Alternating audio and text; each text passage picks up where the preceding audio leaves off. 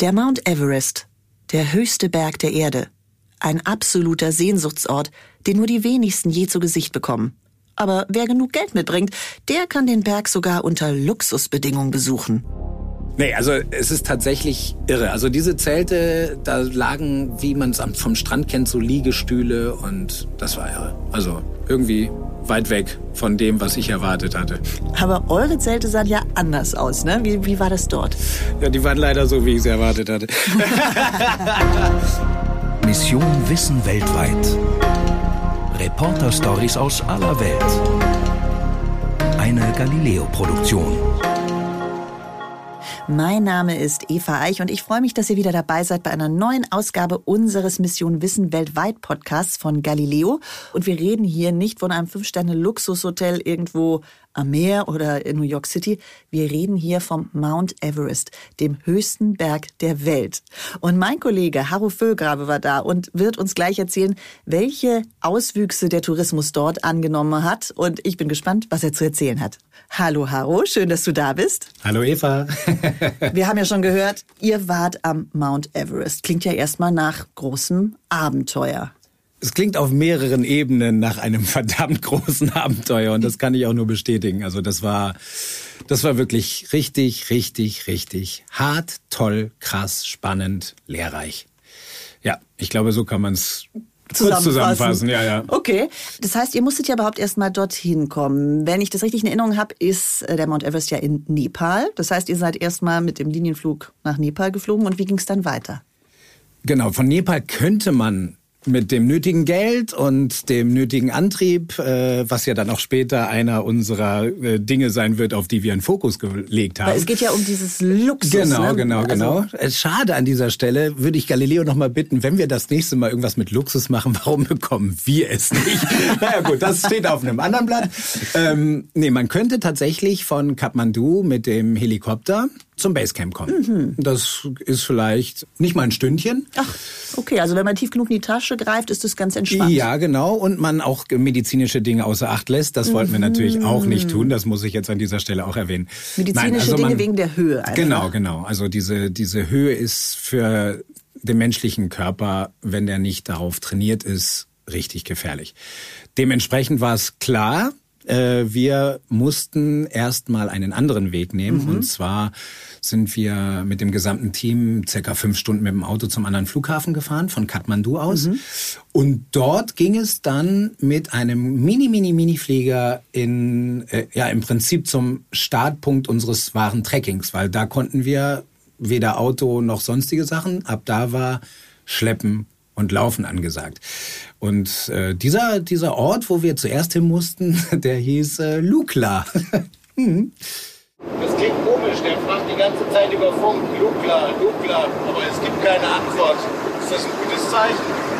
Äh, das klingt ja schon mal nicht gut. Das war, ich meine, ich bin ja echt schon in vielen verschiedenen Gefährten gesessen, um zu fliegen. Ja, überall auf der Welt. Ähm, aber ich hatte mich auch überhaupt nicht informiert und gar nichts, bis mir dann die liebe Vicky sagte, du weißt Die Vicky schon, ist die Redakteurin, ne? Entschuldigung, ja, die Vicky, die Redakteurin, sagte mir dann, als wir eingestiegen sind und ich halt so ein, eigentlich immer so diesen ruhigen Abenteurer-Ausstrahlung da um mich rum hatte, äh, sagte sie, du weißt schon, dass wir jetzt zum gefährlichsten Flugplatz der Welt fliegen. Okay. Und ich, was? Wie bitte? Ähm, ja, und Lukla ist tatsächlich aufgrund, es ist eine Landepiste, die direkt in, an, an den Hang gebaut wurde. Die ist knappe oder ein bisschen über 500 Meter lang und dann endet sie praktisch in einer Felswand. Okay. Also, man muss da aufsetzen, also ein Pilot muss bremsen. fliegen können. Rechtzeitig bremsen, rechtzeitig aufsetzen, um dort halt praktisch auch ja, sicher landen zu können. Und das wusste ich nicht. Und dann, als sie mir das erzählt hat, ging der Puls ein wenig höher, ja. Äh, habe mir aber trotzdem, ich vertraue der Technik, habe ich mir gedacht, alles gut. Und dann hörte ich den Piloten vor mir tatsächlich, der dann irgendwie recht aufgeregt scheinbar, ich weiß nicht, ich kann die Sprache ja, Ja, nicht, ja. aber er, er sprach halt von Lukla, Lukla. So nach dem Motto, bitte mal melden, Lukla, wir kommen, Lukla, melden. Lukla, Lukla. Und ich hätte mir eine Antwort gewünscht. Egal welche Sprache, egal was, das hätte ich mir gewünscht. Es kam keine, aber naja, da, der, also wir sitzen jetzt ja hier, also wir sind gelandet. Okay, ihr seid irgendwie noch angekommen. Wir sind angekommen. Aber da ja. ist das Abenteuer ja eigentlich erst losgegangen, ne? Genau, also ja, das Abenteuer beginnt im Prinzip schon zu Hause, wenn der Puls hochgeht mhm. und man weiß, wohin man, mhm. wohin man darf, ja. Aber klar, der, der Grundstein war gelegt, wir sind dort gelandet. Das ist eine moderate Höhe. Wie hoch ähm, ist man da, weißt du das noch? Boah, da muss ich nochmal nachdenken. Lukla, ich glaube, das liegt irgendwie auf knappen 3000 Meter, 2800 okay. mhm. oder so. Mhm. Ich weiß nicht, da mhm. hoffentlich äh, äh, könnt ihr das zu Hause gleich nachrecherchieren und mich verbessern. Ähm, aber das ist auf jeden Fall eine Höhe, wo du es merkst. Also du wirst schon ein mhm. bisschen dünnatmig, mhm. wenn du ein paar Meter schneller mhm. gehst. Aber es befindet sich noch im Rahmen des Möglichen. Mhm. Und dort hatten wir eine Übernachtung, so eine Art leichte Akklimatisierung Teil 1. Damit sich der Körper gewöhnt. Genau, genau. Und natürlich alles sortieren. Weil ab jetzt musste all das, was wir mitnehmen, müssen, mussten mhm. äh, irgendwie so verpackt werden, dass wir es auch, ich glaube, knappe 60 Kilometer, die wir ab da laufen mussten, okay. äh, bis Ziel Basecamp mhm. und äh, das musste verteilt werden auf die verschiedenen Rucksäcke und durch Equipment, also es ist ja nicht nur eigene Klamotten und Zahnbürste oder was auch immer, sondern da gehören auch viele Sachen dazu, wie Drohne, mit der wir arbeiten mussten, das gesamte Technik-Equipment, mhm. was natürlich schwer ist, ja. Akkus, die brauchst du ganz, ganz viel, äh, weil du auch nicht immer laden kannst. Mhm. Das ist erschwert die im Prinzip die Logistik. Also ja. wenn man so einen Dreh macht, ähm, sieht das von außen immer so aus, ja klar, da hast du deine Kamera dabei. Wir haben ja auch immer irgendwie unser Handy irgendwo, mhm. mit dem wir dann irgendwie schnell was filmen. Da denken wir nicht groß nach. Wenn es leer ist, wird es abends angeschlossen und dann geht's weiter. Aber das ist mit Equipment natürlich noch mal wichtiger, die ganzen GoPros richtig geladen zu haben und so weiter. Und äh, ja, dementsprechend viele Akkus dabei, die alle was wiegen und wir konnten auch in unserer Viererkonstellation äh, jetzt nicht alles alleine tragen. Also haben wir Hilfe von Trägern mhm. bekommen. Oh ja. Und mit denen ging es dann von Lukla los. Uh, we do change. I take this, you take this. This is nothing for you. It's was schätzt du, wie weit kommst du, Haro? Keine Ahnung. Äh, ich will es jetzt mal versuchen. Okay. Äh, so? Ja? Okay, halt. Wer geht? Gut. Okay, come on. Let's go. Da ist so viel Gewicht auf dem Hals, weil hier ist ziemlich viel drauf. Das finde ich völlig ungewohnt. Tut auch ein bisschen weh. Also das war schon, trotz eurer Hilfe musstet ihr viel tragen. Äh, ja, also wir hatten wir hatten es tatsächlich so aufgeteilt, weil diejenigen, die dort als Träger gebucht werden. sind dann die Sherpas? Nein, das habe ich tatsächlich auch immer gedacht. Also ich mhm. habe, das war so das erste ja, Learning. Sehr gut. Äh, Sherpas äh, ist im Prinzip ein Volksstamm, mhm. die um den Mount Everest herum leben. Also auch auf der mhm. chinesischen Seite zum Beispiel. Mhm. Mhm. Ich habe früher auch immer gedacht, das ist im Prinzip ein nepalesisches Wort für Träger. Ja, ja. Das ist aber nicht so. Das ist halt ein Volksstamm, die sind besonders adaptiert an die Höhe und können gerade im oberen Bereich relativ, also mhm. ab 5000 Meter oder wie auch immer, sich relativ sag ich mal so normal bewegen. Mhm. Die atmen auch schneller, es sind mhm. ja auch nur Menschen, mhm. aber sie sind einfach gewöhnter an die mhm. Situation. Wir hatten Träger und äh, die sind zwar auch dran gewöhnt, aber es waren in dem Fall keine Sherpa. Einer war Sherpa, glaube ich. Aber ansonsten äh, waren es ganz normale Träger aus verschiedenen Dörfern, die sich auf diese Art und Weise natürlich auch gut was dazu verdienen können. Weil viele Touristen brauchen Hilfe. Die können nicht sehr viel mehr tragen äh, als, keine Ahnung, lass es 15 Kilo oder so sein. Äh, bei uns war es tatsächlich ein bisschen mehr. Auch äh, Elias, der Kameramann, Respekt der hatte halt immer ein paar Kilo mehr als ich im Rucksack, aber der ist auch zehn, zehn Jahre jünger, glaube ich. aber ich habe ihn, nee, aber das soll jetzt keine Ausrede sein. Ich habe ihn sehr bewundert. Das hat er echt klasse gemacht, äh, wie alle eigentlich. Und zwar ein Großteil. Wir haben versucht, auf circa 20 Kilo zu äh, packen für uns. Mhm. 15 äh, bis 20 Kilo und die Sherpa hatten 20 bis 25 okay. Kilo. Das ließ sich dann immer nicht ganz genau sagen. Ja. Aber die hatten eine ganze Menge zu tragen. Und was in dieser Szene, was mich da sehr beeindruckt hat, und da war dann halt wieder dieser typische, ne, mein typisches neugieriges Verhalten. Ich war zwar fertig vom eigenen Tragen, aber ähm, als ich gesehen habe, was die tragen und dass die zum Teil halt auch mehr tragen, habe ich halt einfach gesagt, komm, mein Freund, gib mal her. Also das sollte im Prinzip so ein für mich eine Neugierde befriedigt werden. Aber auf der anderen Seite, ich finde, solche Situationen sorgen auch immer dafür, dass das ganze Team irgendwie zusammenrückt. Und damit meine ich auch die Träger. Ja. Dass es nicht nur Leute sind, die uns halt praktisch eine Dienstleistung geben, sondern dass die auch merken, dass ich mich dafür interessiere. Was machen die? Wie kriege ich das? Äh, Ich will das auch mal probieren. Und die tragen ja nicht wie wir, wenn man so einen Rucksack hat, hast du halt diese ganz normalen, wie nennt sich das nochmal? Äh, du, legst dir das über den Rücken, hast diese Schulterriemen Ja, und, genau. und gut ist. Ähm, nein, die haben eigentlich zu 90 Prozent keine Schulterriemen, manchmal ein bisschen, aber die tragen das mit der Stirn, mit dem Nacken. Ja, stimmt, das habe ich schon mal gesehen. Ne? Im Hier Prinzip vorne. Mhm. sowas wie so ein dickes Schweißband, ja, was dann irgendwie die ganzen Gewichte bis zu, keine Ahnung, das sind zum Teil 30, 40 Kilo oder so, die sie dann halt einfach wie so ein Kopfball, also man muss sich das vorstellen, wenn man beim Fußball einen Kopfball macht, so ähnlich hält man den Kopf, ein bisschen steifer, ein bisschen fester und da wird das ganze Gewicht mitgetragen. Das ist total ungewohnt und tut auch weh, aber es ist irgendwie komisch, denn es fühlt sich jetzt nicht völlig schlecht an. Manchmal fühlt sich sogar der eigene Rucksack ein bisschen schlechter an. Ich weiß nicht, ob das was mit der, ob man die Wirbelsäule automatisch gerade streckt, wenn man mit dem Kopf was trägt. Ich meine, irgendwoher muss es ja kommen. Aber das geht Sonst ja hätten sie total auf die Nackenmuskeln, oder? Die müssen Wahnsinns, die haben auch Wahnsinns-Nackenmuskulatur. Ja. Ich glaube halt einfach nur, dass das eine Begründung hat oder Ja, ich ja, ja, meine, ja warum Grund sollten haben, sie warum sonst so lange ne? machen Ja. und warum haben sie es nicht bis heute verändert, Ja, wo doch so ja. viele moderne Möglichkeiten Ja. sind. Das heißt, irgendwas muss dran sein. Ja. Mhm. Und deswegen wollte ich es unbedingt probieren. Und ich habe jetzt gerade noch mal innerlich lachen müssen, weil äh, zuerst hat die Vicky natürlich ganz interessiert als Redakteurin dann halt auch gefragt, na, was meinst du, wie lange schaffst du es? Natürlich wusste ich keine Antwort, ich mache es einfach. Und das Witzige war dann, als sie, ich glaube, ich habe die Bilder gerade im Kopf gehabt, als ich das dann so angepasst habe an meine Stirn und irgendwie die Position gesucht habe, da hat man ihre, ihr, ihr heiseres Lachen gehört. So. und dann habe ich mich aber auch da reingequält in dieses Ding. Ich weiß es, gar- ich kann es jetzt gar nicht mehr genau sagen. Ich glaube, ich habe eine halbe Stunde, dreiviertel Stunde vielleicht, habe ich mich daran abgequält. Ich, die wollten mir das zwischendurch abnehmen, wie das so typisch ist. Ne? Die lassen dann dich fünf Minuten tragen, sagen, oh danke, das war's, jetzt gib wieder her. Sie denken ja auch, du bist froh eigentlich, dass es Ja, ne? nee, da habe ich gesagt, nee, Leute, ich will das jetzt halt nicht nur irgendwie als für ein Selfie machen, sondern ich will das jetzt wirklich probieren.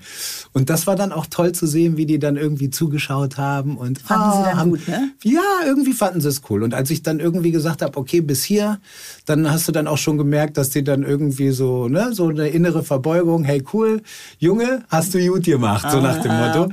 Und ähm, ja, es, es hat mir, ich hätte es nicht weitergepackt. Also das war wirklich, weil es ungewohnt ist und weil es ein Gewicht ist, was ich so da nicht geschafft hätte, inklusive es ging ja dann über diese gesamte Strecke hin zum Basecamp. Ich meine, wir sind ja noch am Anfang. Äh, wurde es ja trotzdem immer ein Tick höher. Und das merkt man. Das merkt man sofort. Man hat eine andere Atemfrequenz. Äh, das ist irre. Pause. Kurz was trinken, oder? Ja, mein Bein. Ich hab's gefunden. Juhu. Wir sind fast da. Fast.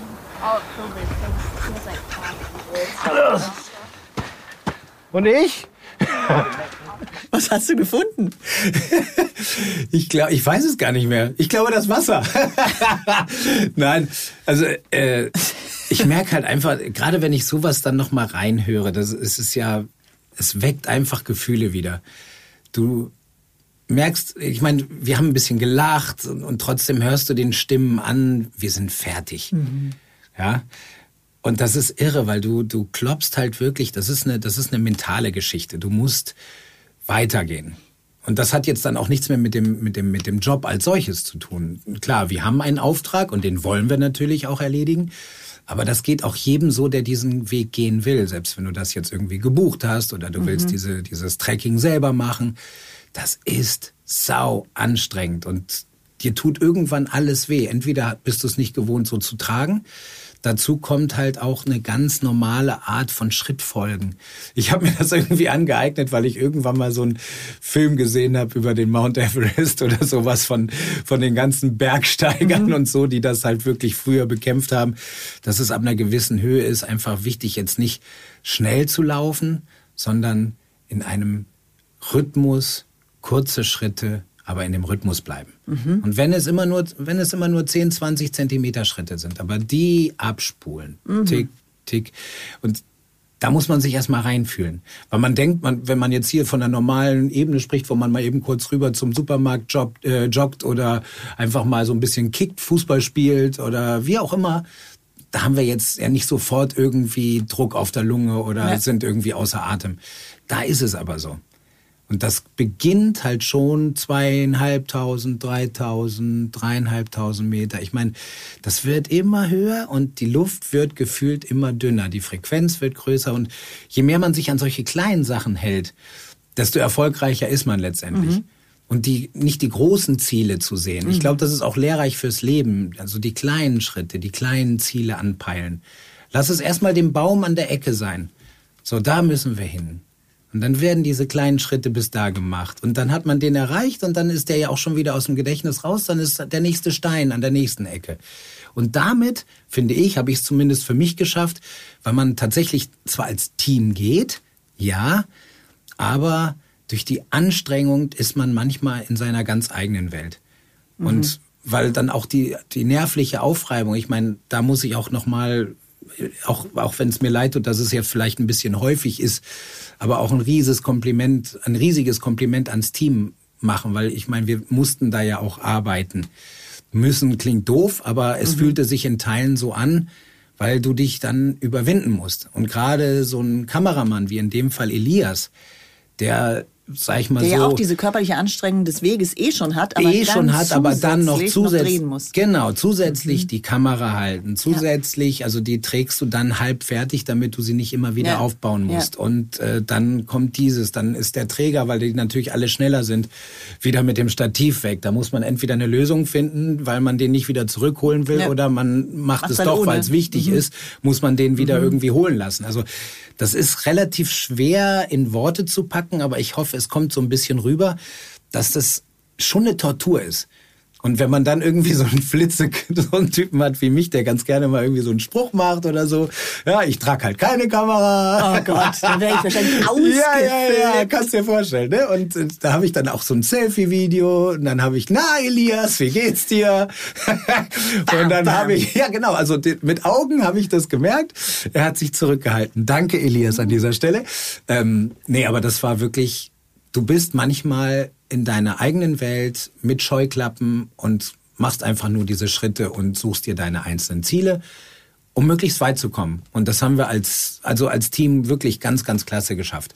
Aber jetzt muss man ja sagen, du hast ja gesagt, egal ob man das jetzt so macht wie ihr oder gebucht habt, es geht ja genau darum, ne? Ihr wart ja also auf dieser Spurensuche von diesem Tourismus dort. Also es gibt ja Menschen, die diese Tour, die ihr jetzt da auch macht, buchen. Ne? Das, also wenn ich dich richtig verstanden habe. Genau, also es ist, sagen wir es mal so, wir, genauso wie ich es ganz am Anfang erzählt hatte, mit dem, man kann ja auch von Kathmandu mit dem Hubschrauber ja. zum Basecamp, das ist eine Dreiviertelstunde und nicht so neun Tage wie wir, mhm. mit Akklimatisierungstagen mhm. dazwischen und so. Natürlich beinhaltet das eine große Gefahr, wenn du nicht vorbereitet bist auf die Höhe wirst du im Zweifel da oben nur fünf Minuten aushalten und wieder zurück. Das hätte uns ja für den Film sowieso nichts gebracht. Ziel ist ja da oben im Basecamp eine Woche zu verbringen und auf diese Art und Weise hinter die Kulissen zu schauen, was wird da eigentlich für einen Spitzentourismus, Luxus angeboten in einer unwirklichen Welt, in einer Höhe, wo menschliches Leben nicht angedacht ja. ist.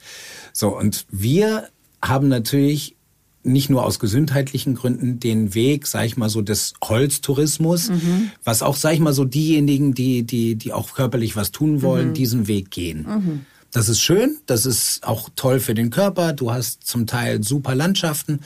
Wir hatten halt das Pech, bei dem neun Tagen Aufstieg hatten wir, glaube ich, acht Tage lang fast nur Nebel. Okay. Das heißt, wir haben kaum etwas gesehen, ganz, ganz wenig. Einen Tag haben wir den Mount Everest gesehen an irgendeinem Aussichtspunkt. Das war herrlich, wirklich wunderschön, dieses, diese, diese majestätischen Berggipfel um sich rumzusehen. Du weißt, du musst halt noch irgendwie fünf, sechs Tage laufen, okay. Aber es sah toll aus, du hattest ein Ziel und bums am nächsten Tag nur noch weiße Suppe. Und das zog sich dann durch mit, mit Regen, mit, mit ein bisschen Schnee, mit allem drum und dran. Aber dieser Weg ist tatsächlich der, der eigentlich für alle gelten sollte. Bis auf Und da gibt's natürlich auch schon die erste Grenze. Leute, die sich vorbereiten, die unheimlich viel Geld in die Hand nehmen, um das zu machen, die machen ihre Touren, ihre Höhen, Höhentraining in Teilen schon lange im Voraus mhm. zu Hause. Mit Hilfe von entweder Besteigen von anderen Gipfeln, immer nur, immer ein Stück höher gehen oder aber in, mithilfe von Druckkammern beziehungsweise mhm. es, wir haben zum Beispiel auch im Vorfeld ein bisschen trainieren müssen als gesamtes Team. Da gibt es in München so ein Institut, wo man Räume hat, die von der nicht vom Druck her, sondern vom Sauerstoffgehalt ah. der Luft Damit werden Räume eingestellt. Gewusst, das ja. heißt, mhm. du wirst Stück für Stück an einen Sauerstoffgehalt gewöhnt. Ja. Das hilft vom Druck her nicht, noch nicht viel. Also das gibt es mit Sicherheit auch in Druckvariante, aber erstmal geht es nur darum, dass der Körper sich gewöhnt. Ich kann nur so und so viel Sauerstoff aus einem Atemzug rausziehen. Also musst du schneller atmen, den Körper dran gewöhnen oder was auch immer. Das haben wir in kleinen Ausschnitt gemacht, mhm. weil wir natürlich auch davor und danach zum Teil andere Aufträge hatten ja. zum Drehen. Ja. Wir konnten uns jetzt nicht drei Monate ja, lang nur klar. darauf vorbereiten. Das wäre normalerweise der richtige Weg. Und das machen diejenigen, die viel Geld in die Hand nehmen. Mhm. Die machen Vorbereitungen im großen Teil in solchen Zusammenhängen zu Hause, können in so einem Zelt schlafen, wo man halt auch die Luftqualität oder nicht die Luftqualität, sondern Sauerstoffgehalt einstellen kann. Und dann kannst du tatsächlich auch mit dem Hubschrauber hochgebracht mhm. werden. Okay. Weil dann ist der Körper ja ein bisschen trainiert. Wenn du es nicht hast, ist halt die Gefahr der Höhenkrankheit. Und die kann sich, sag ich mal so, in verschiedenen Schritten äußern. Mal ein bisschen ja, Kopfschmerzen oder sonst was, das sind noch die harmloseren Dinge. Aber es kann auch richtig, richtig gefährlich sein. Und dementsprechend war die Verpflichtung für uns als Team natürlich dort sehr, sehr sensibel drauf aufzupassen, wie reagiert der Körper auf diesen neun Tagen auf dem Weg von Lukla zum Basecamp mhm. hoch ähm, haben wir auch an zwei Stellen und an einer Stelle, glaube ich, äh, zwei Übernachtungen hintereinander gemacht, mhm. weil das war so vorgesehen vom Akklimatisierungsplan her. Aber es gab trotzdem Momente, wo du schon hast kämpfen müssen, ne, auf diesem Weg. Ja, also mehrfach, mehrfach. ja, logisch, es sind halt so verschiedene, es war beeindruckend, es war, weißt du, man muss auf die Knie sinken eigentlich, mhm. dass man so einen Job machen ja. darf. Jemand, der so das liebt wie ich. Ich bin voller Dankbarkeit, aber in dem Moment selber bist du auch einfach ganz, ganz nah an der Grenze und manchmal sogar drüber. Weil diese körperlichen Anstrengungen sind, sind recht heftig mhm. und das beginnt eigentlich schon in Lukla und zieht sich wie ein roter Faden durch bis zum eigentlichen Ziel, mhm. wo du dann aber weißt, da wird dann eigentlich den Weg wollen wir ja nur kurz skizzieren. so ist es ja meistens, ne? Wobei ja. da wirklich viel passiert. Mit dir selber ja. auch. Ja. Gruppendynamik. Mhm. Ähm, mit den Menschen. Ja, es ist ja auch sehr, sehr wichtig, wenn wir immer vom, vom, vom Team reden. Nicht nur das Team, was wir jetzt hier in München haben, nicht nur euch, die, äh, sag ich mal so, von hier die Strippen ziehen und Ganz sagen, gemütlich was wir. Genau, im Stuhl sitzen und sagen, könnt ihr bitte sagen. das drehen und das drehen.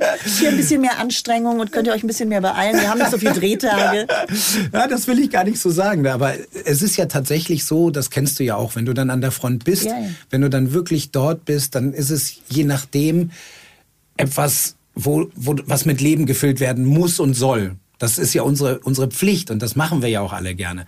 Und das klappt am aller, allerbesten, wenn alle zusammenziehen. Und damit meine ich wirklich jeden. Und wenn das funktioniert, wenn das klappt, dann hast du eine unglaubliche Befriedigung. Du hast, du, du kannst eine tolle Geschichte erzählen für die Leute, was ja, was ja das ist, was wir machen wollen. Diejenigen, die es nicht schaffen, die es nicht können, die sich es vielleicht wünschen würden, das einfach mitzuerleben.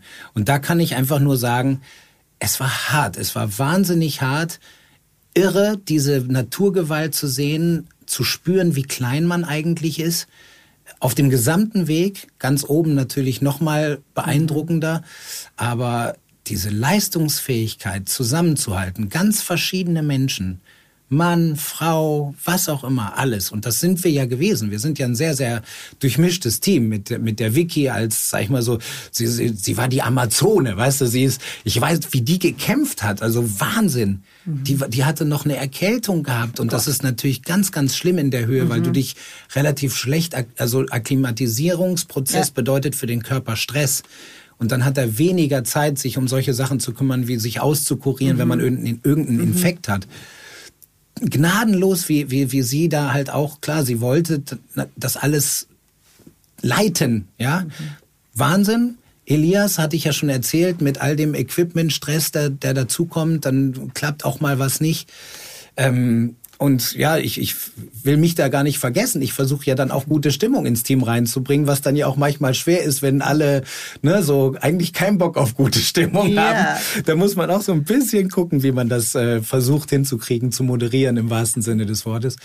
Und das ist halt äh, ja wahnsinniges Explorer-Erlebnis. Also ihr habt gemeinsam gekämpft und gemeinsam gelitten. Ich kann nicht mehr, Vicky. Ach komm, da vor oben ist es doch. Hat einer gewunken. Ja, ja, komm. Ich kann auch nicht mehr. Oh, ist ja herzzerreißend tatsächlich. Ach, das war so süß. Ihr habt ja also schon oft zusammen gearbeitet, du und die Vicky, ne, muss man sagen. Wir, wir kennen uns schon sehr lange, aber ich muss tatsächlich sagen, wir hatten äh, jetzt zwei Geschichten kurz hintereinander wäre gelogen, mhm. aber äh, die Mongolei. Mhm äh, Explorer-Geschichte, die wahnsinnig mitreißend war. Auch Könnt ganz, ihr auch hier toll. eine Folge hören im Podcast, wenn ihr weiter zurückgeht? Und jetzt den Mount Everest, also zwei so richtige Knüllergeschichten, die wir zusammen machen konnten. Und äh, ich habe jetzt gerade noch mal rausgehört, äh, Vicky, falls du dazu hörst, vielen Dank. Du hast richtig wie so eine Mutti, hast du mich, hast du mich mitgezogen. Das war echt nett. Ähm, nein, aber da, du hörst ja wirklich schon an der Stimmlage. Also ja. klar sind wir alle fertig. Aber es ist immer eine Grundmotivation da. Ja. Jeder wird noch mal so ein bisschen mitgezogen. Ach komm, ich kann auch nicht mehr und das machen wir jetzt noch und es ist auch nicht mehr weit.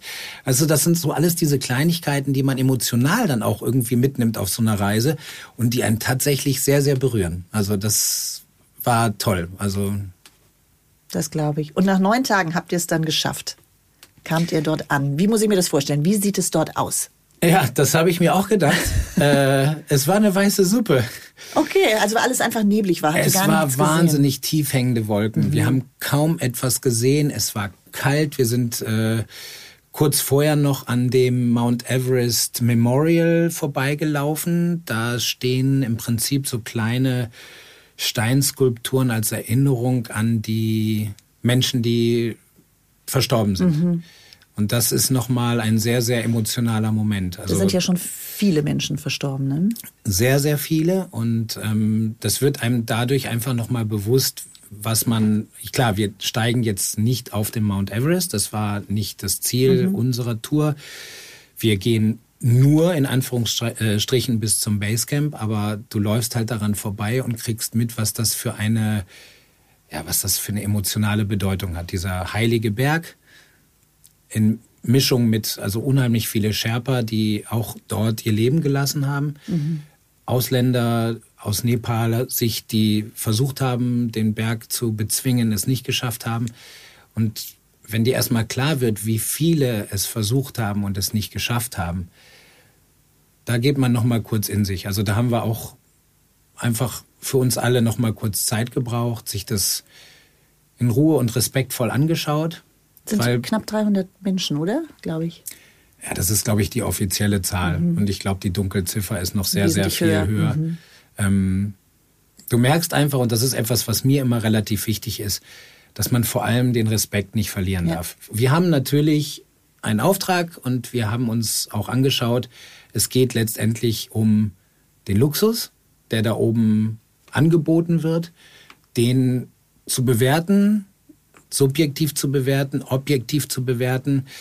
Es ist schwierig, aber das werden wir ja gleich noch sehen. Im Prinzip ist es, oder gleich noch hören, im Prinzip ist aber in so einem Moment nochmal ganz gut, um runterzukommen, weil ich glaube, was am aller, allerwichtigsten ist, für jeden, der so ein Projekt vorhat oder der irgendwas in die Richtung macht, verliert nie den Respekt. Mhm. Das ist also nicht nur den Mitmenschen gegenüber, das ist sowieso klar, aber auch den großen Dingen und unserer Natur gegenüber. Denn das, was wir da sehen, das ist halt einfach nicht dafür geschaffen, dass wir da oben leben oder rumtouren. Und wenn man das denn macht, dann bitte mit einer großen und guten Portion Respekt vor dem Berg, vor den Menschen, die diesen Berg anbeten und letztendlich auch vor einem selber, weil man muss sich selbst einschätzen können. Das ist jetzt fast schon ein schluss o -Ton. Wir wollen Entschuldige, ja, noch, äh, ja, ja. Also ich, ich, bin dahin geschwommen jetzt ich gerade schon, emotional. Ich merke schon. Aber jetzt wollen wir doch erstmal vielleicht dabei sein, wie ihr dort angekommen seid. Und dann hat euch ja auch ähm, ein Sherpa das Camp gezeigt. Ah, da sagt er, das ist der Eisbruch. Da müssen die Kletterer hoch, wenn sie zum Gipfel hochsteigen. Normally खुम- जुन खुम्बु आइसमा जाने बाटो यो हुन्छ र हामीले चाहिँ जुन क्लाइम्बिङ मेम्बरहरू चाहिँ आइसकेपछि एक दुई दिन रेस्ट गराएर अँ, यो चाहिँ हाम्रो पूजा गर्ने ठाउँ Die Berge sind für uns Götter, sagt er. Deswegen यो चाहिँ हामी haben wir immer eine बनाइसकेपछि Zeremonie, हामीले चाहिँ यो पूजा bevor wir auf den Berg gehen. Es gibt auch noch andere Zeremonien, zum Beispiel, wenn wir zu Saisonbeginn das Camp aufbauen. Und es gibt eine, wenn die ersten Arbeiter ins Lager kommen. होइन उहाँ त्यहाँ चढ्नुभन्दा अगाडि कि हामी यहाँ एक त्यहाँ दुई चरण चरणमा पूजाहरू हुन्छन् Those big round uh, white tents. What is it? It looks like like something technical. Is there's I don't know. Nein, das ist für die Kunden. Diese Zelte gibt es erst seit ein paar Jahren. Inzwischen hat sie aber fast jedes Lager. Man kann darin ein Sonnenbad nehmen, sich ausruhen und dabei die Aussicht genießen. Da ist viel Platz drin für die Bergsteiger. Ganz schön luxuriös. Hä? Luxus. Da hast du dich ein bisschen gefreut. Ich habe mich gefreut, weil ich wusste, wir können da kurz mal rein. Na, Aber also- da stehen schon Luxuszelte. Ich meine, wir, wir reden hier vom Basecamp des Mount Everest. Ja, ja. Also ich will noch mal ganz kurz einen Sprung, einen ganz kurzen Mhm. Ja, Sprung gerne. zurück machen. Wir sind angekommen, ähm, nachdem wir durch diese durch dieses Memorial gegangen Mhm. sind. Dann war es noch ein Stück weiter. Wir haben kaum was gesehen. Irgendwann konnte man so diesen Gletscherrücken sehen und die ersten Zelte. Und leider gar nichts, gar nichts von dem drumherum, weil es so nebelig war, beziehungsweise so tiefe Wolken waren. Als wir dann durch dieses, es gibt ja diesen Stein, wo Mount Everest Base Camp 5365 Meter, wo das so draufsteht, so ein schräger Gletscherstein, wo Mhm. Welche, viele welche Selfies Höhe ist machen. das, hast du gesagt? Ich glaube 5365, Okay. Also irgendwie mhm, sowas. Ähm, klar, da merkt, da sind wir am Pumpen wie die Maikäfer, Ja. äh, alles, alles normal. Wir waren fertig, wir waren aber froh, da zu sein und endlich ein, unser Lager zu beziehen für die nächsten sechs Nächte. So, dann stellte sich aber heraus, weil das Basecamp ist so langgezogen auf dem Rücken des Gletschers angeordnet. Und wir waren jetzt kaputt und fertig und noch lange nicht an unserem Zelt. Ach so. Wir mussten, glaube ich, noch mal irgendwie 50 Minuten latschen. In diesem, weil das Innerhalb- so groß ist. Ja, es ist nicht groß. Du kommst halt erschreckend langsam vorwärts, weil du so kaputt Wegen bist. Du läufst einfach. Mhm. halt wegen der Höhe ganz Schneckentempo. Ist es denn, und ist das, also ich war ja noch nie dort und kenne das nicht, ist es dann, muss man sich vorstellen, ist das voller Schnee oder wie ist das? Nee, es ist im? Prinzip ist also der Gletscherrücken. Gletscher besteht ja aus Eis, Eis, mhm. und auf der Stelle, wo die ganzen Zelte ange, also aufgebaut Mhm. werden, das ist ja so das, was passiert im Vorfeld. Das kann, es ist ja keine bestehende Stadt, die muss jedes Jahr zu einer bestimmten Zeit aufgebaut werden, weil der Gletscher ja dauernd in Bewegung ist. Mhm. stimmt. Und auf der Stelle, wo dieses Camp aufgebaut ist, ist Geröll über dem Eis. Das heißt, du hast Eis, Mhm. aber Geröll drüber. Es sieht aus, als ob es so steiniger Geröllboden Mhm. ist, aber der ist eigentlich nur ein paar Zentimeter und darunter kommt direkt das Eis. Und da stehen die Zelte drauf. Und da kommt man langsam voran, weil es auch keine in dem Sinne geraden Straßen gibt. Es gibt da Wege, auch einen Hauptweg, der ist einigermaßen flach, aber letzten Endes musst du auch immer hoch und runter laufen, wenn du in die Zeltregion willst. Also wir waren absolut fertig und sind dann zu unseren Zelten gebracht worden. Und das, was er gerade, wo er uns das Lager gezeigt hat, da waren wir ja schon angekommen. Wir hatten also schon unsere Sachen in unsere Zelte gelegt. Wir wussten, es wird minus 20 Grad, bis zu minus 20 Grad. Wir wussten, wir haben keine Luxuszelte. Und wir waren einfach fertig. Einfach nur fertig. Und trotzdem voller Neugier. Und als du dann, deswegen glaube ich auch mein heiseres Lachen, ja, als wir dann dann irgendwie gesehen hatten, wir wussten ja, wir konnten uns diese Luxusbereiche zumindest auch anschauen. Und da gibt es so ganz große Zelte, wo ich dann halt auch gefragt habe, ist das was Technisches, weil das hat mich so ein bisschen an, äh, kennst du diese Zelte, wo man dann halt irgendwie von innen auch die Sterne beobachten kann oder so, Ja. diese, diese Bauten. Wie nennt sich das nochmal? Ich komme jetzt nicht auf das Wort. Diese Sternwarten, Sternwarten, oder so. diese ne? runden Kuppeln meinst du? ne? Genau, Sternwarten. Ja. Ähm, und das halt ein bisschen kleiner, Mhm. aber trotzdem sah es so aus. Und die hatten an einer Seite immer so eine fast schon so gefühlt verglaste Front. War natürlich durchsichtiges äh, Plastikfenster. Aber man hat schon gemerkt, die Qualität dieser Zelte, die Wände waren einfach dicker, da drin standen Halspilze. Oh, da wollten wir rein. Ne? Aber Und ihr durftet ihr dann auch rein oder wie war das? ja, wir haben uns das ja angeschaut und wir durften immer kurz rein zum Anschauen. Tagsüber muss ich übrigens sagen, war es zum Glück, nachdem wir an dem Tag, wo wir angekommen sind, keine Sicht hatten, hatten wir, hat sich über Nacht alles verzogen und wir hatten wirklich diese knapp sechs Tage absolut nur blauen Himmel. Keine einzige Wolke. Das heißt, wir konnten alle Berge sehen. Wir konnten, und dementsprechend war es auch nach der kalten Nacht, wenn die Sonne durchkam, wurde es auch angenehm. Man konnte sogar in Teilen im T-Shirt rumlaufen. Man konnte es. Es war jetzt nicht immer angenehm, weil du bist ja trotzdem auf 5300 Metern. Aber wenn die Sonne durchkam und Lichtschutzfaktor ganz, ganz wichtig, immer eincremen, gerade auch im Gesicht.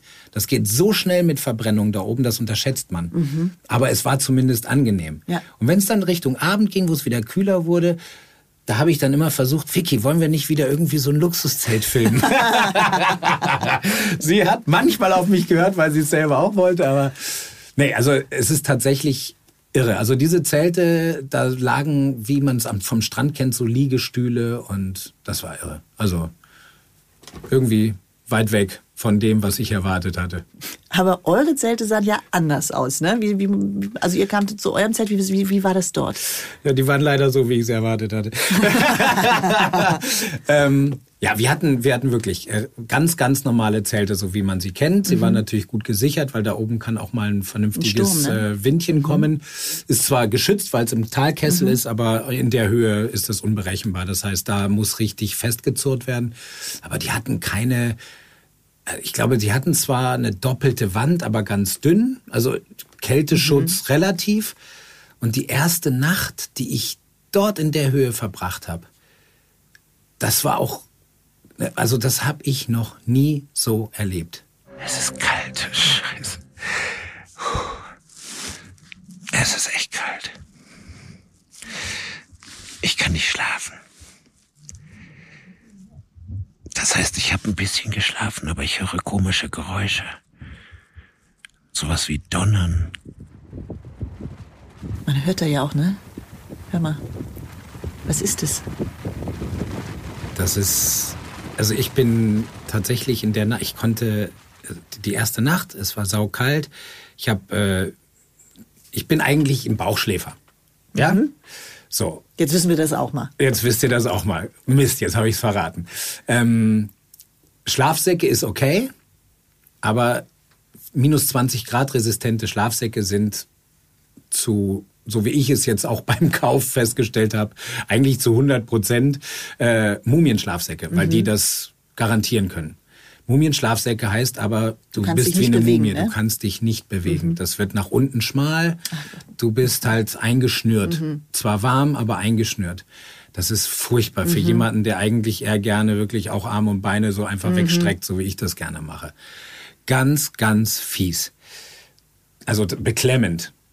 Dazu die Luft. Du, du wachst halt auf. Man muss sich das so vorstellen. Der ein, also ich habe das vorher auch schon in anderen Höhen bei mir selber erlebt. Ähm, du wachst auf, weil du einmal tief Luft holen musst. Dein Körper hat das Bewusstsein, du musst einmal Luft holen. Dadurch wirst du schockartig wach. Dann atmest du höhere Frequenz, aber ein bisschen weiter, dann kannst du weiter schlafen. Aber so, so kann es sein, dass du häufiger aufwachst, weil der Körper wie, wenn du kurz vorm Ertrinken bist, in Anführungszeichen, du bist unter Wasser, bist zu tief getaucht, musst schnell an die Oberfläche, Einfach- um dann durch das Wasser zu brechen und Weil der Körper sich immer noch an diese geringere Sauerstoffsättigung gewöhnen muss in der Höhe. Genau, genau, genau. Das heißt, der, du, du atmest ein größeres Volumen ein, damit du verdammt noch mal mehr Sauerstoff kriegst. Und das passiert nachts halt. Du schläfst ein, der Körper atmet relativ normal, aber es reicht dann irgendwie gefühlt nicht aus und dann kommt wieder so ein und das ist das ist mir dann halt passiert. Ich hatte davor zwar so eine kurze Phase, wo ich gut geschlafen habe, aber dann wird man wach. Das wusste ich aber schon, weil das passiert halt auch in anderen Höhen und ich war auch schon vorher auf 5000 Meter oder so. Also das war jetzt vergleichbar, nur nicht mit diesem ganzen Ort und dem ganzen Drum und Dran. Und dann bin ich wach geworden. weil es so kalt war, weil ich mich so eingeschnürt gefühlt Mhm. habe. Und dann musste ich auch noch auf Klo. Oh nein. Wo da muss man, man, man muss man unheimlich viel, man muss in der Höhe unheimlich viel trinken, was natürlich bedeutet, es muss auch unheimlich viel wieder raus. Und das bei minus 20 Grad mitten in der Nacht. Natürlich machst du nicht ins Zelt, du gehst raus. Es gibt äh, so eine Art Plumpsklos. Okay. Die äh, musst du erstmal aufsuchen. Das heißt, da musst du hin. Und dann gibt es auch, äh, also du darfst halt äh, nur groß in die Plumpsklos machen äh, und Pipi im Prinzip so daneben. Das heißt, du musst halt immer so ein bisschen, für Frauen ist das schwieriger als für Männer. Ja, okay. du musst es halt irgendwie so ein bisschen, Wie, ne? was heißt daneben und warum muss man das aufteilen? Ähm, weil das, wir wir reden auch von einem System zum Glück der Müll, ja, Verarbeitung. Mhm. Es ist, es sind bis zu 2000 Menschen da oben. Oh, Wahnsinn. Es ist ein richtiges funktionierendes Ja. Mhm. Dorf. Jeder hat seine Hinterlassenschaften, nicht nur das, worüber wir jetzt gerade reden. Das muss irgendwie weg. Und Mhm. die haben es zumindest im Basecamp, so habe ich zumindest das Gefühl, einigermaßen in den Griff bekommen. Sie haben eine richtige, so wie wir das aus Städten kennen, so eine Müllabfuhr oder äh, auf jeden Fall so ein System entwickelt. Das bedeutet aber, wenn du da tatsächlich dein großes Geschäft Mhm. machst, muss das in eine Tonne rein, weil das muss weggebracht werden. Ah, okay. So, Pipi läuft halt ne? Irgendwo hin. Irgendwo hin. Ja, läuft in den Gletscher und gefriert zu gelben sonst was. Stalagniten, Stalagniten. Äh, na, das zum Glück nicht. Aber sagen wir es mal so, das ist natürlich Mhm. eine Riesenherausforderung. Das gehört dazu. So, ich bin also raus, weil Mhm. ich musste in dem Fall Pipi. Dann habe ich gesehen, das war nämlich die erste Nacht und wir kamen ja an, wo die Wolken überall waren. Dann habe ich gesehen, dass der ganze Himmel voller Sterne war. Es war Wahnsinn. Es war gespenstisch hell für diese Mitternachts, zwei Uhr morgens war das, glaube ich. Äh, Mond war auch da. Deswegen war es auch relativ hell.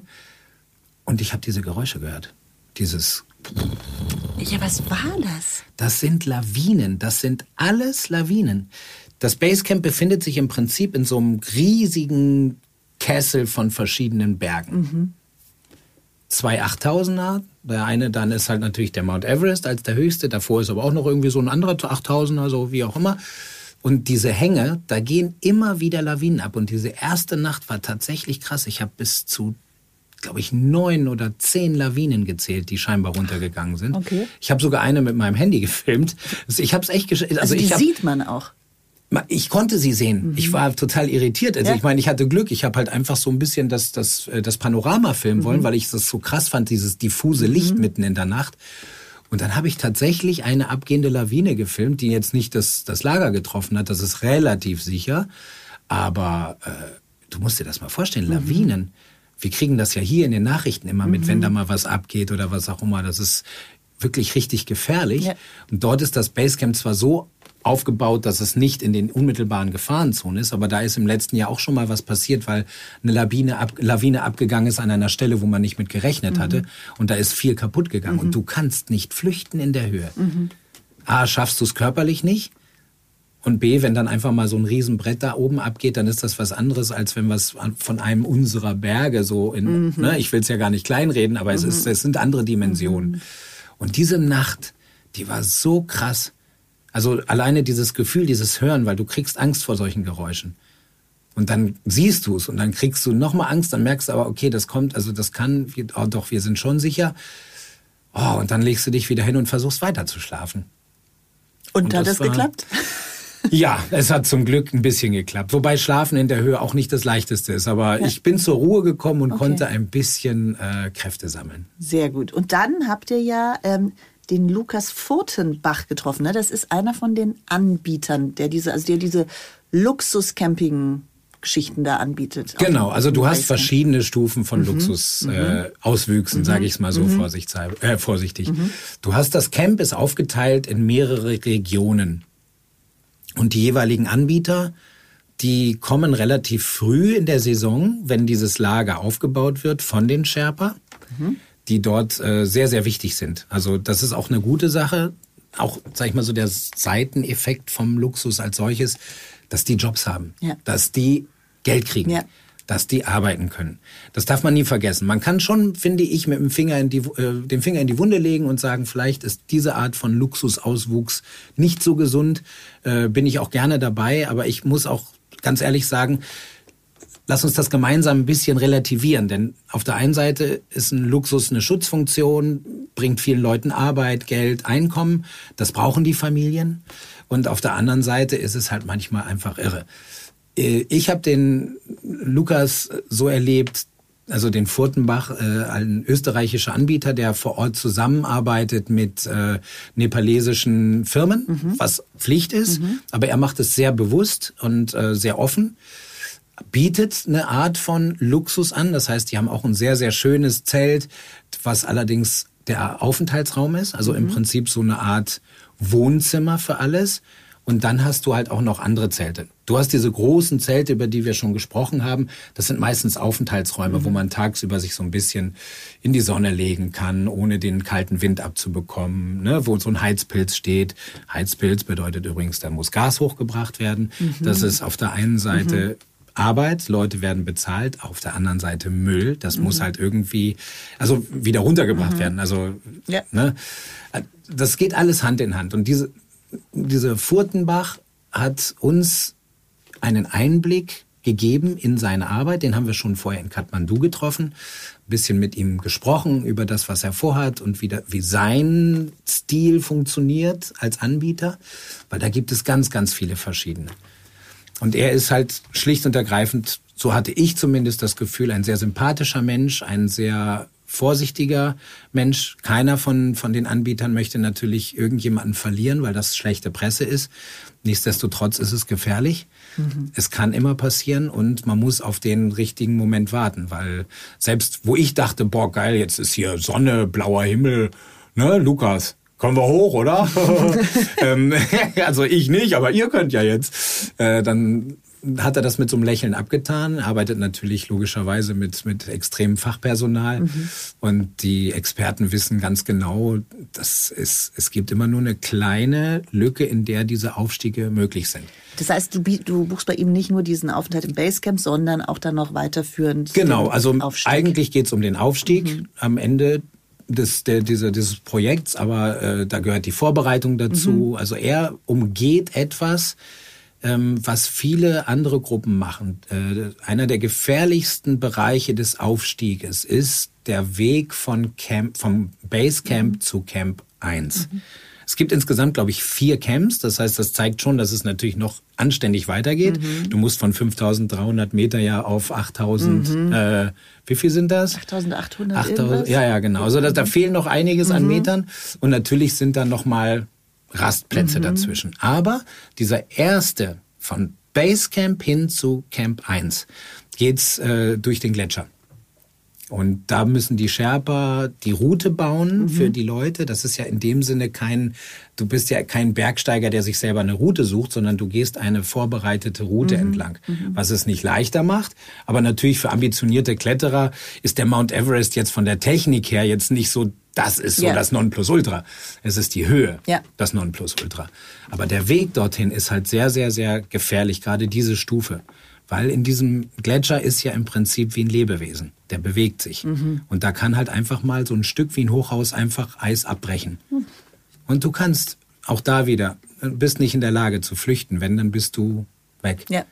Und das ist das Gefährliche. Und viele müssen für die Akklimatisierung und für den Körper erstmal vom Basecamp zu Camp 1, mhm. gehen dann aber wieder zurück zum Basecamp, gehen dann zu Camp 1 weiter zu Camp 2. Mhm, ne? Also die gehen Vor- und Zurückschritte, okay, mhm. ne? um den Körper halt mhm. einfach daran zu gewöhnen. Und das macht er auf eine andere Technik. Das kann man wunderschön in dem Beitrag, glaube ich, hören, weil er das dann, weil der Lukas das erklärt. Es geht darum, dass er das erstmal mit Sechstausendern macht, andere Berge besteigen, ähm, um eine Grundimmunisierung äh, für die Höhe zu bekommen mhm. und geht dadurch nicht die Gefahr ein, seine Kletterer häufiger durch dieses, ich sag's mal, Minenfeld ähm, von Basecamp zu Camp 1 zu bringen. Verstehe, verstehe. Das hat er mir ganz, ganz ausführlich erklärt. Mhm. Natürlich, es ist sein Geschäft. Also äh, Klar. Er, er macht das gut. Er ist ja. ein guter Geschäftsmann, ja. aber er ist auch, so wie ich es zumindest mhm. gefühlt habe, ein guter Typ. Mhm. Und die Leute, die bei ihm sind, die haben jetzt keine beheizten Zelte, sie mhm. haben gute Zelte, die mhm. haben auch ein, im Prinzip haben sie ein Bett mit Bettgestell und einer Matratze. Mhm. Ja, mhm. wir hatten zum Beispiel kein Bettgestell, mhm. wir hatten auch keine doppelwandigen Zelte. Mhm. Aber das ist bei denen auch so, dass die das jetzt nicht geheizt haben. Es mhm. sieht gut aus, es ist gepflegt. Mhm. Sie haben auch Duschmöglichkeiten. Mhm. Ne, das ist dann mit Solartechnik viel. Heißes Wasser, geil, hatten wir auch nicht. also gut, dass das jetzt hier auch nichts mit Geruch zu tun hat. Inzwischen bin ich geduscht. Aber äh, in der Zeit, die Kälte verhindert den ja. übelsten ja. Geruch. Okay. Das ist auch schon mal gut. Aber das merkt man. Hygiene und alles gehört natürlich dazu. Und da war das mit dem Lukas Furtenbach wirklich interessant, das zu sehen und ähm, auch mit Leuten seines Teams einfach im Austausch zu sein. Lass uns mal hören, was er zu sagen hat. Ja, es ist, es ist allein durch die, also wir sind auf 5300 Meter Höhe, es ist kalt, es ist ein, ein, unangenehmer Ort zum lange Verweilen. Das heißt, wir wollen den Leuten da so viel Komfort wie irgendwie möglich bieten, damit sich eben besser aushalten lässt. Was zahlt denn ein Kunde bei dir für, die, für das Paket? Äh, zwischen 70 und 100.000 Dollar oder Euro. Also. Das ist schon, ja klar, ich meine, dafür muss man natürlich auch verstehen, dass die dann auch dafür was haben wollen. Ja, ne? genau. Ja, kann man verstehen. Äh, aber er hat ja auch noch, glaube ich, erzählt, dass es ja auch, also ich kann mir vorstellen, er hat ja ganz unterschiedliche Kunden, sage ich jetzt mal. Ne? Also das sind ja wahrscheinlich auch einfach Menschen mit Geld, die denken, okay, ich kann einfach Geld ausgeben und mir damit ein Abenteuer erkaufen. Das Schlimme ist einfach dieses Erkaufen. Ja. Also äh, natürlich, er macht alles möglich. Ähm, hat eine spezielle Art und Weise des Herangehens. Das heißt, dieses Home-Training, dieses im Zelten schlafen, mhm. in, äh, sag ich mal so, in solchen angepassten Luftkammern zu trainieren und so, dass das hat bei ihm ganz, ganz hohen Stellenwert, mhm. dass die Leute gut präpariert hinkommen, weil er die Verweildauer im Basecamp, die auf lange Sicht auch wirklich langweilig sein mhm. kann, verkürzen will. Ja. Macht vollkommen ja. Sinn. Ähm, Ärzteteam ist dabei, die immer auch auf die Vitalwerte achten. Ähm, das ist auch sehr, sehr wichtig. Denn viele denken, egal ob sie jetzt konditionell, kräftemäßig, vom Alter her, wie auch immer in der Lage sind, ich lege 100.000 Dollar oder sogar mehr. Also gibt's mhm. ja eine Bandbreite. Mhm. Ich hatte vorhin, glaube ich, irgendwas von 200 gesagt. Dann habe ich es verwechselt. Das war ein anderes Camp. Aber egal, das sind ja Riesenwerte. Die musst du erstmal aufbringen. Ja. Und wenn dann jemand denkt, nur weil er das Geld auf den Tisch legt, äh, wird er auch auf den Gipfel kommen, äh, muss man ganz klar sagen, nein. Da haben Menschen eine Verantwortung, auch für, de, für dein Leben. Und das wissen die auch und das unterschreiben die auch. Das ist keine Sicherheit. Das ist ja auch letztendlich ein Teil des Abenteuers, aber auch ein Teil der Gefahr. Und wahrscheinlich gehört es auch zu seinem Job dazu, auch mit teilweise besonderen Kundenwünschen, sage ich jetzt mal, umzugehen, weil die Leute, die so viel Geld ausgeben, erwarten ja dann auch teilweise was dafür. Es gibt Wünsche von, von Kunden, die, die teilweise auch äh, ja, äh, skurril sind. Also es lassen sich Leute ausfliegen aus dem Basecamp nach Kathmandu zum Abendessen und, und fliegen dann am nächsten Tag in der Früh wieder zurück. Also das sind, das sind dann Auswüchse, wo ich jetzt auch nicht mehr dahinter stehe. Also ich, ich finde schon, man kann hier ein gewisses äh, Level an Komfort bieten, dass man es den Leuten angenehm macht, weil es da oben hart genug ist. Aber das hat dann auch irgendwo natürliche Grenzen. Also das hätte ich jetzt nicht gedacht. Also ich meine, dass man hier so ein bisschen was anbietet, wäre ich jetzt auch nicht so abgeneigt, aber das finde ich jetzt auch krass. Also das gibt's wirklich. Das ist, du erzählst mir jetzt ja, nicht. Ja, das, das findet tagtäglich da statt. Ja, also wenn ich das höre, ich, ich, ich finde tatsächlich, dass ich die Einstellung von äh, Lukas Furtenbach teilen kann. Denn es ist natürlich eine ganz außergewöhnliche Sparte des Abenteuertourismus, der sich dort entwickeln kann. Das ist eine Chance für alle. Aber auch meiner Meinung nach hat es seine Grenzen. Wo genau man die steckt, das muss letztendlich jeder für sich wissen. Aber ich finde das, was er mit seiner Firma von der Seite her anbietet, nachvollziehbar. Ähm, es ist auch durchaus drin, wenn man sagt, okay, du fliegst jetzt einmal nach Kathmandu, äh, vielleicht nicht zum Abendessen, weil es ist körperlich durchaus mhm. auch medizinisch gesehen gar nicht so schlecht zu sagen, okay, jetzt geht's noch mal für zwei, drei Tage auf die normale mhm. Höhe, um den Körper dann wieder so ein mhm. bisschen auszuruhen und dann wieder hoch. Wenn du die Kohle hast, hey, okay. Die meisten von uns haben sie nicht. Ich hätte sie nicht. Also ich würde das auch gar nicht wollen. Aber äh, wer sie hat, okay, warum nicht? Also, sollen sie doch. Aber das über kandidelt. Noch mehr. Für eine Nacht für ein Dinner. Da, da kommen halt so viele Sachen, die, die bei mir dann irgendwie so für, für ein schlechtes Gefühl sorgen. Da geht's ja um Umweltverschmutzung, da geht's um Transportkosten, da fliegt der Heli, da wird irgendwie Treibstoff verbrannt, da wird dies gemacht, da wird das gemacht. Weißt du, ich, ich kann es schwer in Worte fassen, aber das ist für mich tatsächlich so eine Ebene, wo ich mich dann nicht mehr wohlfühle und was auch nichts mehr mit Bergsteigen zu tun hat. Und solche Anbieter gibt's ja dort auch, ne? die das also noch auf ein anderes Level setzen, dieses Luxuscamping im Ja, Basecamp. ne? definitiv. Und das haben wir ja auch gesehen. Schaut euch das an. Ein Doppelbett und zwar mit dem richtigen Gestell. Richtig Bettzeug. Das, die haben Heizdecken. Die haben Heizdecken, das, das heizt das ganze Ding auf. Plus Stromanschluss. We have the VIP package like $100,000. dollar. We have super VIP package $300,000. Wow, and this one? For 300000 This is really the, the, the Yeah, upper this is not class. only this, they have helicopter for any type of recovery. Some people they are not uh, very, maybe they are not climber, but they have dream of the top of the Everest. We teach them, we training them. The what is this? The basic skill for mountaineering. Many days here. After that, we will go up. Okay, also er bietet Ihnen Luxus für 200.000 Euro kriegst du ein Doppelbett mit Heizdecke. Und er bietet Ihnen eben auch an, auch wenn Sie keine Bergsteiger sind, Sie trotzdem irgendwie hochzukriegen. Wahnsinn. Wahnsinn. Also, Wer, wer ist es denn? Wer ist Zelt es denn, der uns hab, das erzählt hat? Wer ist es denn? Das ist im Prinzip der, der Arzt äh, oder ja, so von einem der bekannten Luxus, Okay. Luxuscamps Mhm. dort. Der war super nett. Also gar keine Frage. Mhm. Der hat uns auch alles überall reinschauen lassen, was ich extrem gut finde, Mhm. weil auch die wissen natürlich, dass es Kritik gibt. Ja. Das muss man erstmal auch respektieren. Also Mhm. äh, Chapeau, fand ich sehr, sehr angenehmes Gespräch mit diesem Menschen. Ähm, das Konzept, was hinter dem steckt, was die machen, sorgt für so ein bisschen Bauchschmerzen bei mir. Ähm, ich meine, klar, wenn du dir das anguckst, du hast da eine Heizdecke, die haben Sauerstoffflaschen. Wenn sie nicht gut schlafen können, können sie sich halt ein bisschen Sauerstoff reinpumpen. äh, was auch immer. Die haben wirklich, die Wände der Zelte sind so wie die Downjacken, die wir kennen. Mhm. Das heißt, da hast du halt einfach deine Ruhe, da Mhm. hast du deinen Komfort. Aber Zahlst ja auch 200.000 Euro teils dafür, auch ne? kräftig dafür, bist wirklich in einer Höhe, wofür der Mensch nicht gemacht ist. Es wird dir da so komfortabel wie möglich eingerichtet. Ha, ich tue mich schwer, da mit dem Finger drauf zu zeigen, aber ich fühle mich nicht ganz wohl damit. Denn wenn ich ein Bergsteiger-Abenteuer äh, sehen will, den höchsten Berg der Welt, äh, und wenn ich ihn versuchen will zu besteigen, da gehört für mich auch eine Portion Verzicht dazu zu dem Abenteuer als solches. So wie ich es halt auch durchlebe oder wir als Team es durchleben, da gehört auch immer Verzicht dazu. Raus aus der Komfortzone, rein ins Abenteuer und dann als meinetwegen als Dankeschön wieder zurück in die Komfortzone. Okay. Aber die Komfortzone mitnehmen, finde ich schwierig. Ich möchte es jetzt nicht komplett abwatschen. Das, das, das liegt mir fern und ich finde, das Recht habe ich nicht. Aber ich kann es aus meiner Perspektive sehen. Und wenn man sagt, dass man dort Leute hat, die nicht Bergsteiger sind, klar, du läufst da an alleine, du kannst es beigebracht bekommen, verschiedene Techniken. Aber du wirst es, wenn du es nicht kannst, in Stresssituationen eventuell verkacken. Sagen wir es mal so. Ja, klar, ja. So, ja irgendein logisch. Griff, irgendwas, wo du den Karabiner nicht Ja, richtig einhakst, weil du nicht konzentriert bist, weil der Sauerstoff Weil dir die fehlt. Routine auch fehlt. Mhm. Weil dir die Routine fehlt. Alles, was dazugehört, wenn du nicht Profi bist in einer Sache. Ja.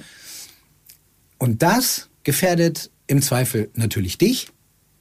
Okay, du hast die Entscheidung getroffen. Was ich schlimm finde, ist, es gefährdet andere, die dich dann retten müssen. Mhm. Hast du denn Und da kommen wir zu dem Punkt, wo Ja. ich sage, da fängt es für mich an, bisschen kritisch zu werden, weil dann kommen wir ganz schnell zu den Sherpern, die vor Ort angestellt sind. Klar bekommen die Geld. Mittlerweile haben sie Versicherungen. Das hat sich auch für sie geändert. Ich glaube, es ist jetzt vielleicht nicht das tolle Superleben, aber es ist gutes Einkommen, Absicherung für die Familien, dadurch, dass halt auch Versicherungen mittlerweile Pflicht sind. Aber das ändert doch nichts daran, dass man die Gefahr minimieren sollte, diese Leute in Lebensgefahr zu bringen. Absolut. Und das schaffst du nicht dadurch, dass du, sag ich mal, so Amateure hochbringst, die keine Bergsteigererfahrung haben. Das ist meine Perspektive. Und wie sehen die Sherpas das? Die Sherpas sehen das mit gemischten Gefühlen. Natürlich bedeutet jeder Gast mehr Einkommen, mehr Arbeit für Sherpa. Klar. Und dementsprechend mehr Geld.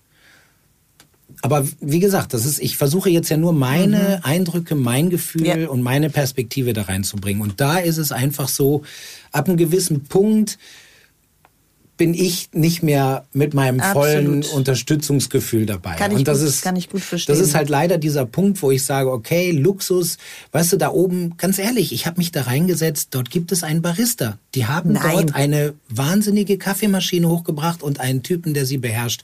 Und dieser Kaffee schmeckt auch richtig gut. Auf 5000, ich glaube, ich habe den höchsten Kaffee meines Lebens getrunken, zusammen mit dem Team. Jeder von uns hat sich einen Kaffee gegönnt. Super schön, weil wir dort halt auch ein Interview hatten Ja. mit den Menschen und die haben uns eingeladen und das ist ja auch alles super toll. Aber tut es das Not? Ja. Das Und ist die Frage, die ich mir absolut. stelle. Kann ich nicht ein krasses Abenteuer machen, wofür ich natürlich ein bisschen Geld in die Hand nehmen muss, weil es Aufwand ist und mir dann den Kaffee als Belohnung hinterher wieder in meiner Komfortzone Mhm. leisten? Scheinbar nicht. Und das ist etwas, wo ich ein bisschen mit fremde. Und es gibt auch sogar eine, weil du jetzt gesagt hast, Barista, es gibt auch eine Bäckerei, oder, die ihr euch angeschaut habt. Es gibt dort oben, ja, das gehört letztendlich auch zu dem gleichen, sag ich mal, Bereich des Mhm. Camps. Die backen selber äh, dort Torten, Torten. Brot. Die haben Im natürlich Basecamp auf 5000 irgendwas. da gehört ja auch eine ganz andere Philosophie dazu. Es fängt ja schon mal ganz einfach damit an. Das habe ich durch eigene Erfahrung, durch Reisen mit meinen Eltern, aber auch durch Reisen für Galileo Mhm. gemerkt. Ähm, wenn du Eier oder Kartoffeln kochst auf einer gewissen Höhe, sind die Gesetze der Küche ein bisschen verschoben. Ja, das Wasser kocht nämlich in der Höhe nicht bei 100 Grad, sondern schon bei 80 Grad oder 70 Grad. Dementsprechend brauchen gewisse Dinge länger, um dann halt gekocht zu werden. Und all das setzt sich ja in der ganzen Backhistorie auch fort. Also nicht nur kochen, auch backen ist ja anders. Die haben ihre Erfahrung und kriegen wirklich tolle Sachen hin, die frisch sind. Aber das muss auch alles hochgebracht werden. Ja. Was wiederum bedeutet Arbeit, Arbeit für, für Leute, Sherpa, ja. also Kohle, Ja. ja, aber auch Müll. Ja, das wird da der- auch hochgebracht und der muss auch wieder runtergebracht runtergebracht werden.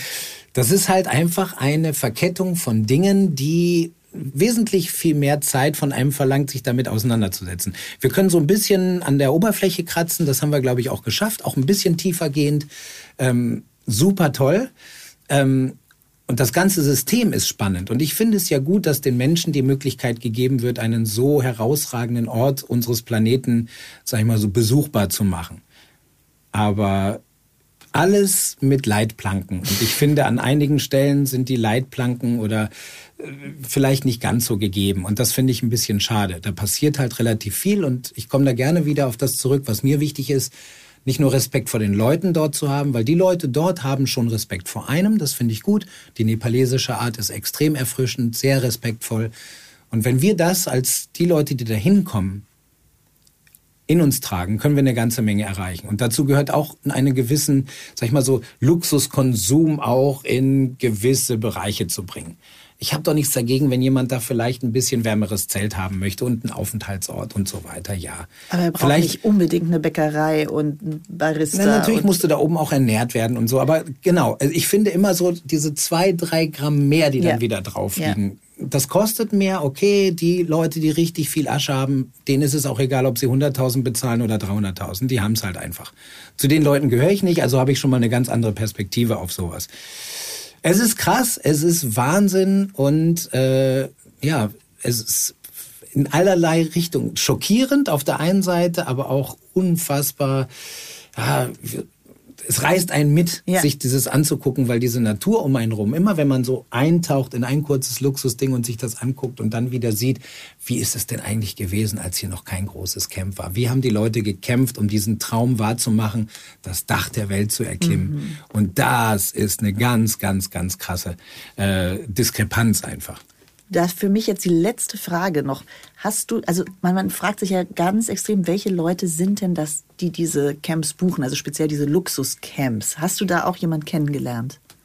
Ja, wir haben ein bisschen mit den Leuten gesprochen. Also klar, die äh, du wirst da nicht jeden, du durftest auch nicht jeden ansprechen oder das wurde, signalisiert man dir auch. Ja. Das ist ja auch eine Frage des Respekts Ja. wieder, wer möchte gefilmt werden, Ja. wer nicht. Äh, man konnte mit den Menschen reden und äh, mit ein paar von denen, die dort gebucht haben.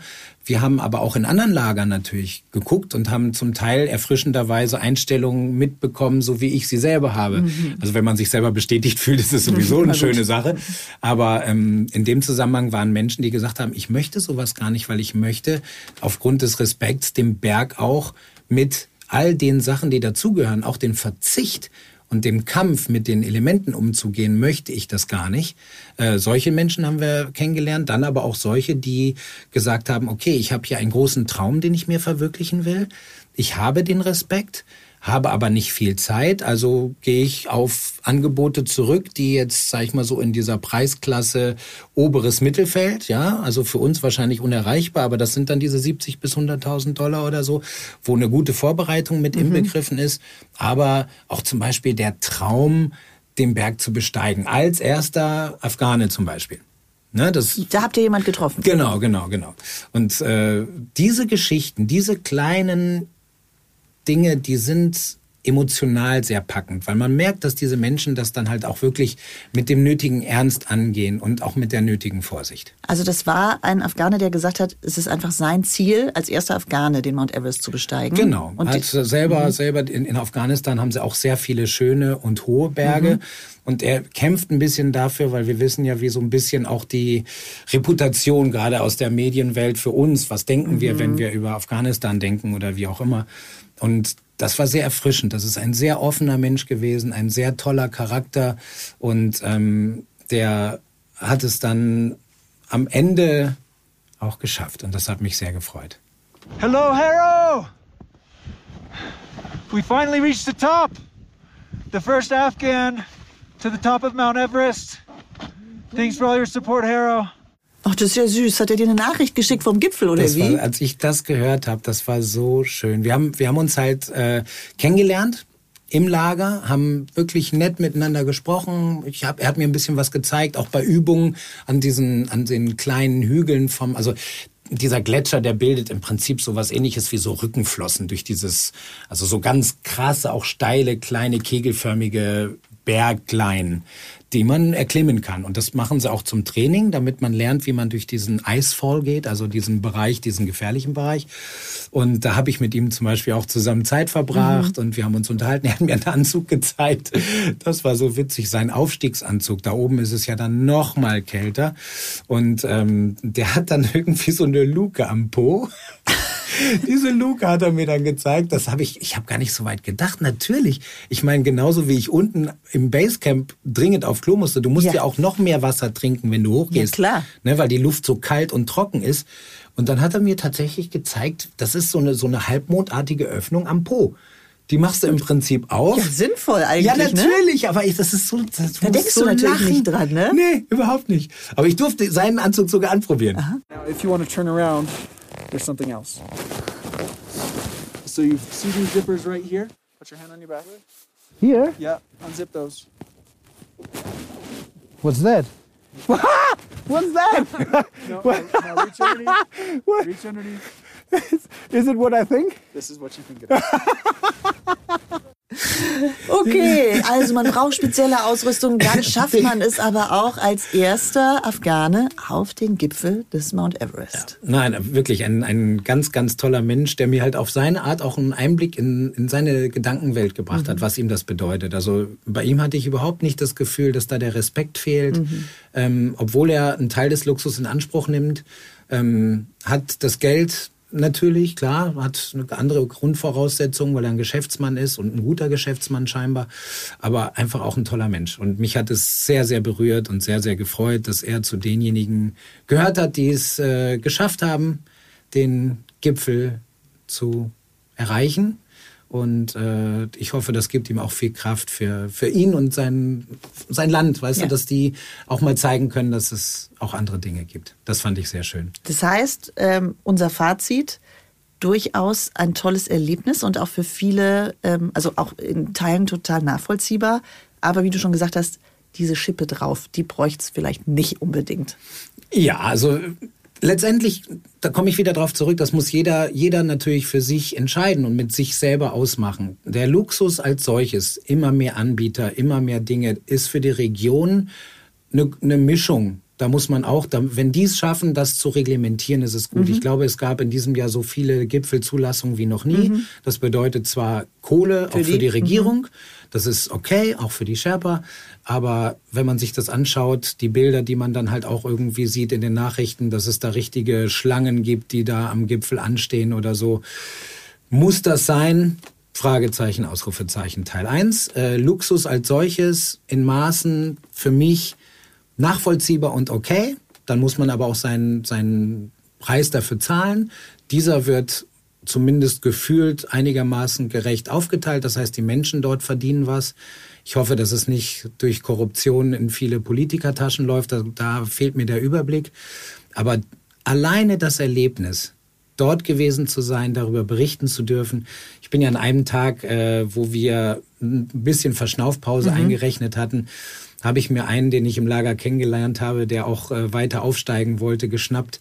Und äh, wir haben tatsächlich sind wir ein bisschen Ach. höher gestiegen. Obwohl ihr gar nicht durftet. Ähm, ja, es ging nicht um dürfen, äh, aber mir war es tatsächlich, ich konnte nicht in diesem Zelt liegen und pff, also ich, Nichts ich tun. brauchte, ja, Mhm. wenn ich schon die Chance Ja. habe, an einen solchen exklusiven Ja. Ort zu kommen, es ist nicht nur ein riesen Dankeschön an meinen Arbeitgeber, sondern äh, für mich auch immer durch meine Eltern eingeimpft, eine Pflicht, dass sich das genau anzuschauen. Und ich bin tatsächlich auf 5700 Meter hoch, ähm, also nochmal 400 Meter oben drauf. Äh, ich war fix und alle, habe da noch mal irgendwie ein schönes Selfie gemacht, auch mit den Jungs, die mich da mitgenommen haben, zusammen noch mal einen tollen Blick über das Basecamp gehabt. Muss ganz ehrlich sagen, da, das werde ich auch in der Konstellation als Team, ähm, auch wenn wir einen auf dem Weg äh, hatten wir ja verloren. Das heißt, eine Assistentin hat leider eine Infektion bekommen. Ah, okay. Das heißt, wir sind letztendlich nicht ganz vollzählig Okay. im, im Lager angekommen. Mhm. Aber Die musste dann abgeholt werden, oder? Die musste, sie konnte noch alleine, aber wir mussten eine Entscheidung treffen. Ja, Das war ja, für sie auch okay. besonders hart, weil ähm, es wird ja nicht besser, je höher Ja, du gehst. ja. Äh, in diesem Fall ist es halt einfach Ja. schade gewesen, Ja. weil auch für sie wäre es ein Riesentraum gewesen, das Aber zu erleben. Gesundheit geht natürlich einfach Gesundheit vor. geht vor, Ja. muss auch vorgehen, da sollte man nichts riskieren und das haben wir halt am eigenen Leib dann erfahren. Aber äh, das werde ich, glaube ich, nie wieder vergessen. Haro, vielen Dank, dass du uns mitgenommen hast. Wir durften mit dir auf den Mount Everest reisen ins Basecamp und mussten keine 100.000 Euro ausgeben und mussten nicht bei minus 20 Grad in einem Mumienschlafsack übernachten. Vielen, vielen Dank dafür. Und auch nicht hechelnd atmen. Genau. das kann man sich ganz in Ruhe antun. Das äh, kannst du ja noch einmal vormachen zum Abschluss. Und damit, Nicht, dass das jetzt irgendwie komisch klingt. und damit vielen Dank und bis zum nächsten Mal. Danke, tschüss. Tschüss.